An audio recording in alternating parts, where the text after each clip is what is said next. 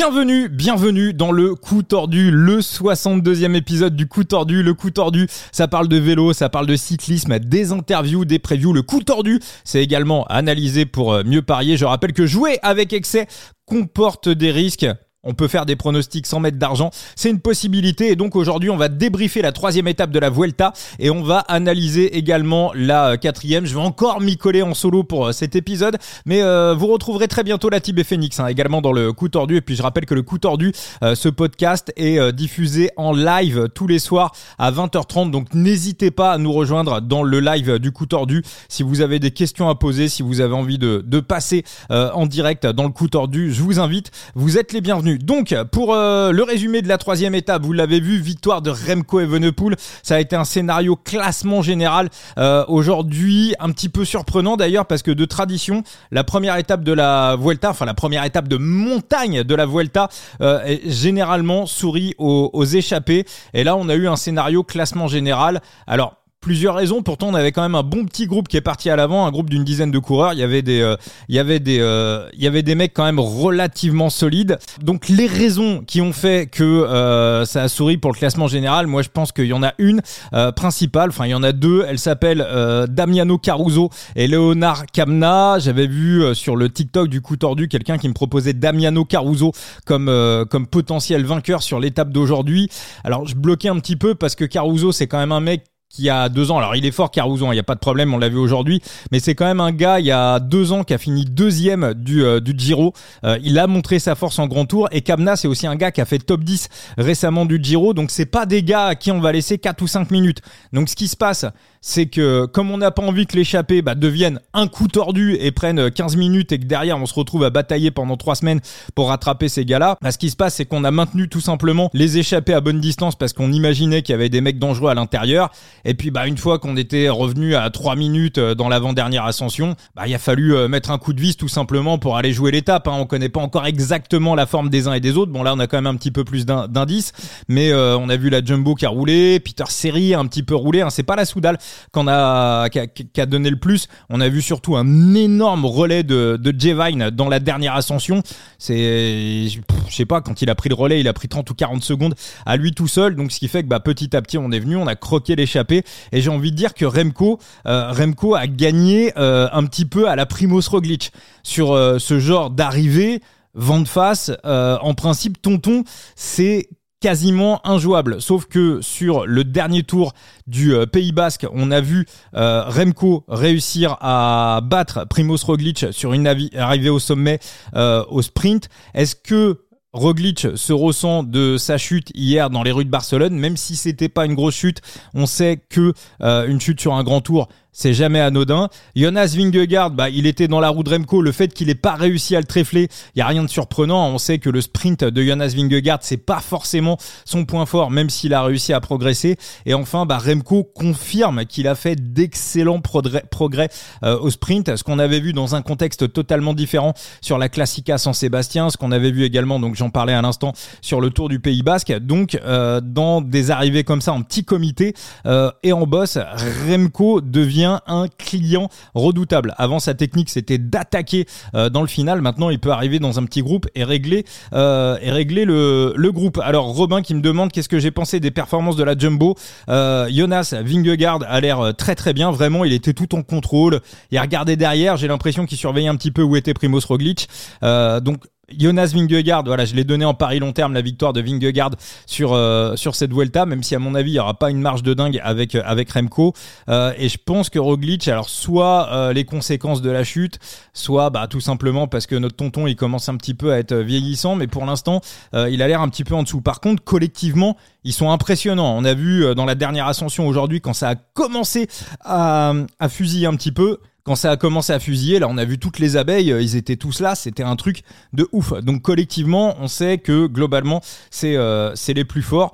Donc, euh, donc voilà, donc ça c'est euh, ça c'est mon premier point. Après pour tout ce qui est sécurité avec euh, la chute de Remco juste après l'étape, là je vais laisser d'autres, on va dire d'autres médias, d'autres podcasts, d'autres émissions en parler. Je pense qu'il y en a qui sont beaucoup plus calés que moi pour parler de tous les sujets de sécurité. Voilà, c'est vrai que c'est très très con. Voilà, à part dire que c'est très con, moi j'ai pas grand chose à, à, dire de plus. Je sais pas comment on organise une course, je sais pas comment, je sais pas comment ça se passe. et que ça doit être hyper compliqué à, à faire. Donc voilà, on voit quand même un petit peu d'amateurisme chez les organisateurs de la Vuelta. Est-ce que euh, la spectatrice ou euh, l'assistante qui était là, euh, est-ce qu'elle devait être là? Est-ce qu'elle voilà, l'erreur est humaine. Moi perso, je suis pas assez habilité pour parler de vraiment tous ces tous ces sujets-là. Enfin voilà, ce que je voulais dire, c'est que pour Remco, il y a quand même une conséquence, c'est qu'il s'est fait l'arcade sourcilière on peut imaginer qu'il y a quand même quelques bleus. Donc pareil, sur un grand tour, euh, sur un grand tour, c'est aussi quelque chose qui n'est pas anodin et qui va jouer sur sa récupération. C'est pas optimal. Voilà, c'est vraiment un coup dur pour Remco. Heureusement, euh, on devrait avoir des étapes qui devraient sourire dans les jours qui viennent et aux sprinters et aux baroudeurs. On devrait pas à nouveau avoir de grosses grosses batailles entre les coureurs du classement général dans les jours qui viennent ou alors des petits sprints comme on a vu aujourd'hui. Donc il a quelques jours pour se remettre et se refaire, mais pour Remco, c'est quand même pas euh, idéal. Et euh, voilà, c'était un petit peu mes, points du jour. Et le dernier point, ouais, Primoz Roglic, j'en ai parlé. Euh, tonton, voilà, en principe, pour moi, ce genre d'étape, quand ça arrive comme ça au sprint vent de face, pour moi, c'est un penalty pour pour Remco, enfin pour Primoz Roglic. Et, et, globalement, ça, globalement, ça n'a pas été le cas. Lenny Martinez, Robin qui me demande Lenny Martinez, bah très très bon Lenny Martinez, hein, pour l'instant troisième du classement général. Alors je l'avais pris en match-up contre Hugh Carty, j'ai pas osé le proposer euh, dans, les différents pronos que, je donne. Euh, je l'avais pris en PLT classement général, hein, pas sur l'étape d'aujourd'hui. Après, voilà, va falloir voir quand même. Troisième au classement général. Moi, je me rappelle de Arng Van Doek, par exemple, qu'on voyait régulièrement dans les top 5 et dans les top 10 des grands tours il y a encore 2-3 euh, ans. Et puis après, il disparaissait complètement. On le voyait comme ça en première semaine très très haut. Et euh, voilà, sur un grand tour, ça va vite. Hein. T'as un jour sans, euh, tu perds 20 minutes et tu disparais complètement du classement général. Donc, on sait pas comment il va répondre sur 3 semaines. Et lui-même ne sait pas encore comment il va répondre sur un grand tour de 3 semaines. Juste un truc pour Lenny Martinez. va falloir que le temps soit euh, Clément. C'est un petit gabarit. On sait que les petits gabarits, de manière générale, n'aiment pas trop le froid. Il a ce profil des grimpeurs espagnols, un petit peu, euh, bah, un petit peu à la Alejandro Valverde ou à la Joaquim euh, Porito Rodriguez. voilà, et Lenny Martinez, on l'a vu, notamment, je crois, c'était sur la classique du Doubs. Il y a son père également qu'on avait parlé dans des interviews. Il aime pas trop la pluie, il aime pas le froid. Il faut pas que ça se produise pendant 2, 3, 4 jours d'affilée. voilà, on espère qu'il va faire beau pour pour Lenny Martinez et qu'on va rentrer sur un temps un petit peu plus clément. Euh, on va euh, très encourageant, effectivement, Robin, hyper encourageant. Là, il démarre vraiment son premier grand tour de la meilleure des manières. On va enchaîner sur, et on est là pour parler de ça, sur la preview de la quatrième étape de cette Vuelta 2023. On va donc euh, quitter Andorre pour aller du côté de Tarragone. On a 184 km. Alors, en principe, en logique, c'est une étape pour les sprinters, sauf, sauf que euh, cette étape, elle a plutôt un profil descendant. Moi, elle me rappelle, vous, vous irez sur Pro Cycling Stat, elle me rappelle la 18e étape du Giro 2022, une étape qui se terminait à Trévise. On avait un profil un petit peu similaire, un profil euh, descendant sur une grande majorité de l'étape, avec euh, bah, des petits talus à droite à gauche, rien de très très méchant. Et on avait quatre coureurs qui étaient partis à l'avant. De mémoire, il y avait Eduardo Affini, on avait Dries Debond qui avait gagné l'étape, on avait Magnus Kort Nielsen qui était parti à l'avant, et le peloton n'a jamais réussi à les reprendre. Alors bien évidemment la différence c'est qu'avec l'étape de euh, la différence c'est que là cette étape elle arrive au quatrième jour et l'étape dont je vous parle sur le Giro 2022 c'était la 18e étape mais euh, ça va pas être simple pour le peloton. Il y a un élément en plus euh, qui me dit que ça va être compliqué pour euh, le peloton c'est qu'on va avoir Vando sur toute la journée. Vando trois quarts d'eau donc pour un très très bon rouleur ça peut faire la blague. Et enfin enfin on a la dernière ascension qui est située à environ 30 km euh, de l'arrivée. Et après c'est un profil descendant, c'est que de la descente. Et ensuite on a un final, on va on va dire qu'on a une arrivée pour sprinter, sprinter, puncher, c'est une arrivée en faux plat montant, elle est parfaite pour Brian Cocard. Et ce qu'on a vu également euh, dans les rues de Barcelone notamment dans l'ascension de Montjuic, c'est aussi une arrivée qui est parfaite pour euh, Cadem Groves. Donc si ça se joue au sprint, ça sera bien évidemment les deux favoris, la Cofidis et Alpecin ont tout intérêt à faire rouler. Alors euh, deux possibilités pour euh, cette quatrième étape de la Vuelta. Est-ce que on va avoir une échappée publicitaire en se disant bon les sprinters ont quand même pas grand chose sur cette Vuelta et euh, personne ne va essayer? Ou est-ce que on va avoir des gens qui se disent, comme moi en regardant le profil de l'étape, qu'il y a véritablement possibilité de piéger les équipes de sprinters Bah pour ça c'est simple, il faut regarder la start list et il faut détailler un petit peu la start list et se demander qui va faire quoi. Alors on sait que du côté de la Soudal Quick Step, ça bougera pas. Là, il n'y a pas de problème. On va rester euh, en, chasse gardée pour Remco Evenepoel. Toutefois, toutefois, la Soudal Quickstep ne défendra pas le maillot. S'il y a un mec qui se barre devant et euh, qui euh, potentiellement ne représente aucun danger pour un classement général final, la Soudal Quickstep laissera filer, c'est sûr et certain. Ils n'ont rien à branler de garder le maillot de Remco Evenepoel une journée de plus, c'est pas l'objectif. Eux, l'objectif, c'est de gagner. Du côté bah, de la team Emirate, en cas de sprint, alors ils vont pas rouler hein, parce qu'ils ont deux leaders pour le classement général, mais en cas de sprint, Jean Seb, euh, d'ailleurs ça sera mon favori euh, en cas de sprint, Juan Sebastian Molano, c'est aussi un type de finale qui lui correspond totalement. Alors le problème de Jean Seb, c'est qu'il aura pas de train. Au mieux, on va lui mettre un mec, mais on va pas lui dédier l'équipe entière pour aller euh, pour aller mettre la balle au fond. Maintenant, maintenant Jean Seb, c'est aussi un mec qui sait se démerder tout seul. La Jumbo Visma sur euh, cette étape de ce mardi, c'est repos. Ineos Grenadiers. Alors, est-ce que Pipo Gana euh, ne peut pas euh, la tenter de loin? Voilà. bon, il a terminé dans les derniers de l'étape aujourd'hui. Pipo Gana, j'ai quand même Pipo Gana, j'ai quand même je me demande s'il est pas tombé, s'il n'y a pas eu un problème voilà une petite info qui m'a échappé, j'en sais rien. Pipo Gana, je le sens pas trop. du côté de la Bahrain Victorious, Ouais, on peut, je sais pas, on peut envoyer un mec en échappée, on peut, on peut la tenter. On n'a pas de, on n'a pas de sprinter du côté, c'est rare hein, qu'on vienne sans sprinter du côté de la Bahreïn?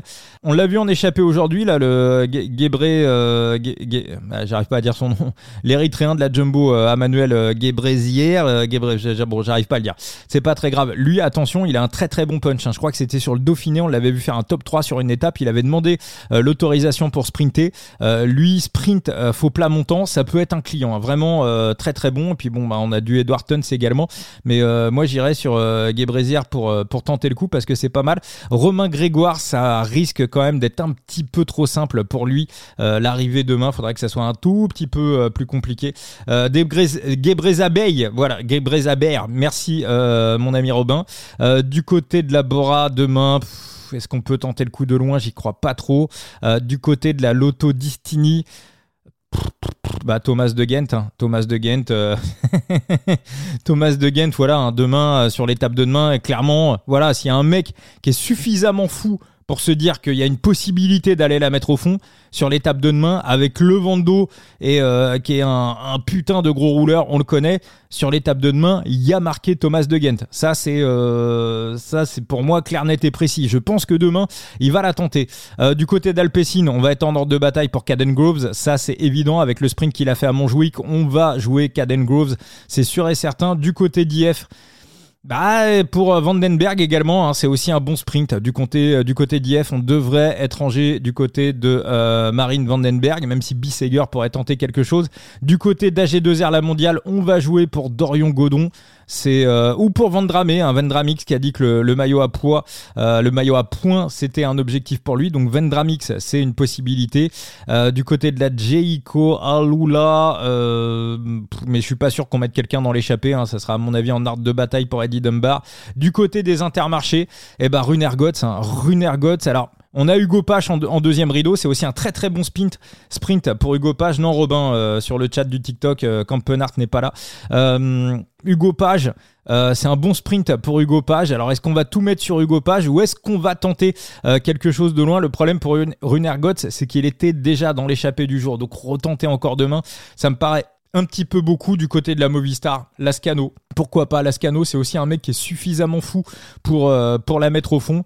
Euh, la Cofidis, ça sera all-in derrière Brian Cocard. Du côté de la DSM, euh, bah, Alberto, Alberto Dainese, en principe, ils vont jouer pour lui, mais il a chuté. Il a chuté avant-hier, donc je sais pas trop quel est son état de forme. Arkea, euh, bah Arkea, on a tout intérêt à prendre l'échappée. On a Hugo Hoftetter. Alors Hugo Hoftetter peut peut-être aller clapquer un top 5, un top 6. Je sais pas trop quel est son niveau de forme.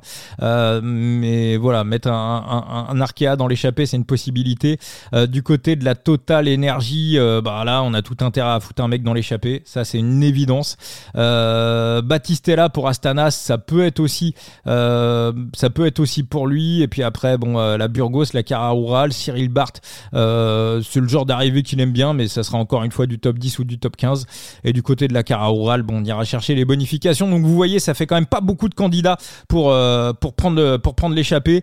Donc voilà, J'étais assez partagé. Je dirais que qu'on devrait quand même avoir un sprint sur, euh, sur cette étape. Alors je vais aller voir un petit peu sur ce qui se passe euh, dans le chat euh, du TikTok. alors attention, ne pas négliger Milan Menten qui aime ce genre d'arrivée. Hugo Page qui a montré sa forme, ça c'est Steph le Belge, très très bien Steph. alors Penouet, Penouet n'est pas sur la... Si je dis... Oui, non, Penouet n'est pas sur la Vuelta. Robin, par contre, on a, ouais, on a, on a Watson. Il y a des sprints effectivement à la arrivée. Euh, Dainese a gagné une étape similaire sur le Tour de Norvège. Alors c'était sur le l'Arctic Race, euh. Est-ce que il en avait Moi, je l'ai vu gagner récemment sur l'Arctic Race. Alors l'Arctic Race, l'arrivée était beaucoup plus compliquée que ce qu'on a demain. Donc euh, Dainese, ouais, il est en forme. Euh, donc après l'étape dont tu me parles était probablement non puisqu'il n'était pas sur le Tour de Norvège cette année c'était sur l'Arctic Race bon après ça avait lieu en Norvège hein. là je te Là, je te l'accorde parce qu'il y a l'Arctic Race et euh... attends vraiment, ou alors c'est peut-être moi qui dis une connerie. Euh, non, non, c'était l'Arctic Race of Norway. Il y a l'Arctic Race et il y a le, Tour de Norvège. C'est deux tours différents, mais euh, ouais, l'arrivée était encore plus compliquée. Euh, Van der Enzo, ouais, ouais, Van c'est c'est une bonne une bonne possibilité. maintenant, je vais ouvrir. bah, les codes sont tombés. Je encore, euh, pas encore vu les codes de l'étape de demain, donc sur le, le, book référence à l'étranger, on peut pas jouer dessus. Mais c'est tombé, donc on va un petit peu découvrir euh, tout ça. Alors bien évidemment, Kadem Goz est archi favori de l'étape, euh, de 10 devant Alberto Dainese. Ensuite, on a du Jean Seb, Juan Sebastian Molano. J'espérais qu'ils soient un petit peu plus haut que ça. Vandenberg. Ensuite, on a Cocard à 11, Milan Menten, Garcia Cortina. Donc vous voyez du côté des bookmakers très clairement c'est euh, sprint. Voilà on, réfléchit même pas. Moi je pense que demain ça sera sprint euh, pour une raison pas que ce soit impossible de piéger les sprinteurs mais c'est juste que les sprinteurs ont pas grand chose à croquer sur cette Vuelta. Donc à mon avis, euh, on va on va gentiment euh, et puis il y a de belles étapes pour les baroudeurs sur les jours qui suivent. Donc voilà, de manière polie et politique, je pense qu'on va quand même laisser la, la place pour les sprinters. Et puis on va regarder également les euh, match-ups. Je vais vous dire ce qui me plaît, ce qui me plaît pas. Euh, alors, euh, Barcelo devant Dorian Godon. Bah ouais, Dorian Godon a dit qu'il voulait jouer des sprints, mais on a Vandramix également qui a envie de les tenter. Est-ce qu'on va jouer sur deux cartes chez AG2R Vandramix est, voilà, est placé au classement par points, je sais pas du tout. Ça me paraît compliqué. ça me paraît compliqué. Euh, Edward Tuns, euh, off euh, pas ouf. Euh, donc Garcia Cortina contre Vendramix. On a Vendramix qui est outsider contre Garcia Cortina, mais Garcia Cortina c'est aussi une arrivée qui peut lui correspondre. Après, bah, Juan Sebastian Molano contre Govekar. Molano en principe, mais la cote est ridicule. Almeida Vlasop c'est Gamble. On a ouais ouais. Bah écoutez, non, sur les heads up, pour moi, c'est à la poubelle. Il n'y a rien du tout. Euh, top 3 de Brian Cocard, c'est une possibilité. Moi, ce qui me paraît intéressant, c'est que Alberto Dainese, en fait, est coté deuxième par, euh, par les books. À partir de là, où euh, Dainese est coté deuxième et à partir du moment où il s'est cassé la gueule, moi, je pense que Dainese sera hors podium. donc, à partir de là, ça laisse des petites values derrière euh, pour peut-être Cocard, Vandenberg ou pour Molano. Molano gagnant. Je pense que voilà. Alors Molano, Steph Lebel, je me dis que Molano est tombé également. Alors si ah oui oui oui, t'as raison Steph Lebel. Ouais bah je vais retirer. Euh, heureusement que t'étais là mon Steph. Je vais retirer mon bet. Effectivement, il y a eu une chute euh, hier où on a cru que c'était on a cru que c'était Jevine et c'était pas Jevine ça a été annoncé ça a été annoncé un petit peu partout comme Jevine et en fait c'était Juan Sebastian Molano voilà, c'était une bonne petite gamelle quand même. Donc euh, ouais, non, moi je, ça c'est euh, une base chez moi. Je ne vais jamais sur un coureur qui est tombé. Donc euh, bah écoutez, moi je pense que ça va être, je pense que ça va être un no de mon côté sur l'étape de demain ou peut-être Hugo Page. Voilà, peut-être un truc un peu peut-être un truc, peut-être un top 3 du Gopage qui est quand même qui est quand même particulièrement en forme en ce moment. Ouais, le, le top 3 du Copage, ça me est-ce qu'il peut battre Cocard Je pense que ouais. Menten, Vandenberg, il peut se le faire. Molano, Dainese sont tombés, les deux sont tombés, donc ça veut dire que ça ouvre quand même des values sur les mecs qui sont derrière. Donc ça c'est pas mal. Et puis cette étape, bah du coup, euh, ça ressemble quand même à un penalty pour Cadem Groves. Euh, bah écoutez, je vous remercie pour, euh, je vous remercie pour ce live. Et puis on va se retrouver à nouveau euh, bah, demain donc à 10h du mat. Donc ce mardi 10h du mat en live avec euh, Latib sur Ladbrooks. Et puis euh, ce mardi soir à 20h30 également comme tous les soirs dans le dans le coup tordu pour bah, pour analyser. On analysera le, sprint de l'étape 4 et puis on préparera l'étape 5 et puis bah, je vous mettrai également mon, mon bet sur les réseaux sociaux. Je ferai une petite vidéo explicative dans le cours de la matinée. Voilà. Ciao les amis. Encore merci pour ce podcast. Ciao ciao.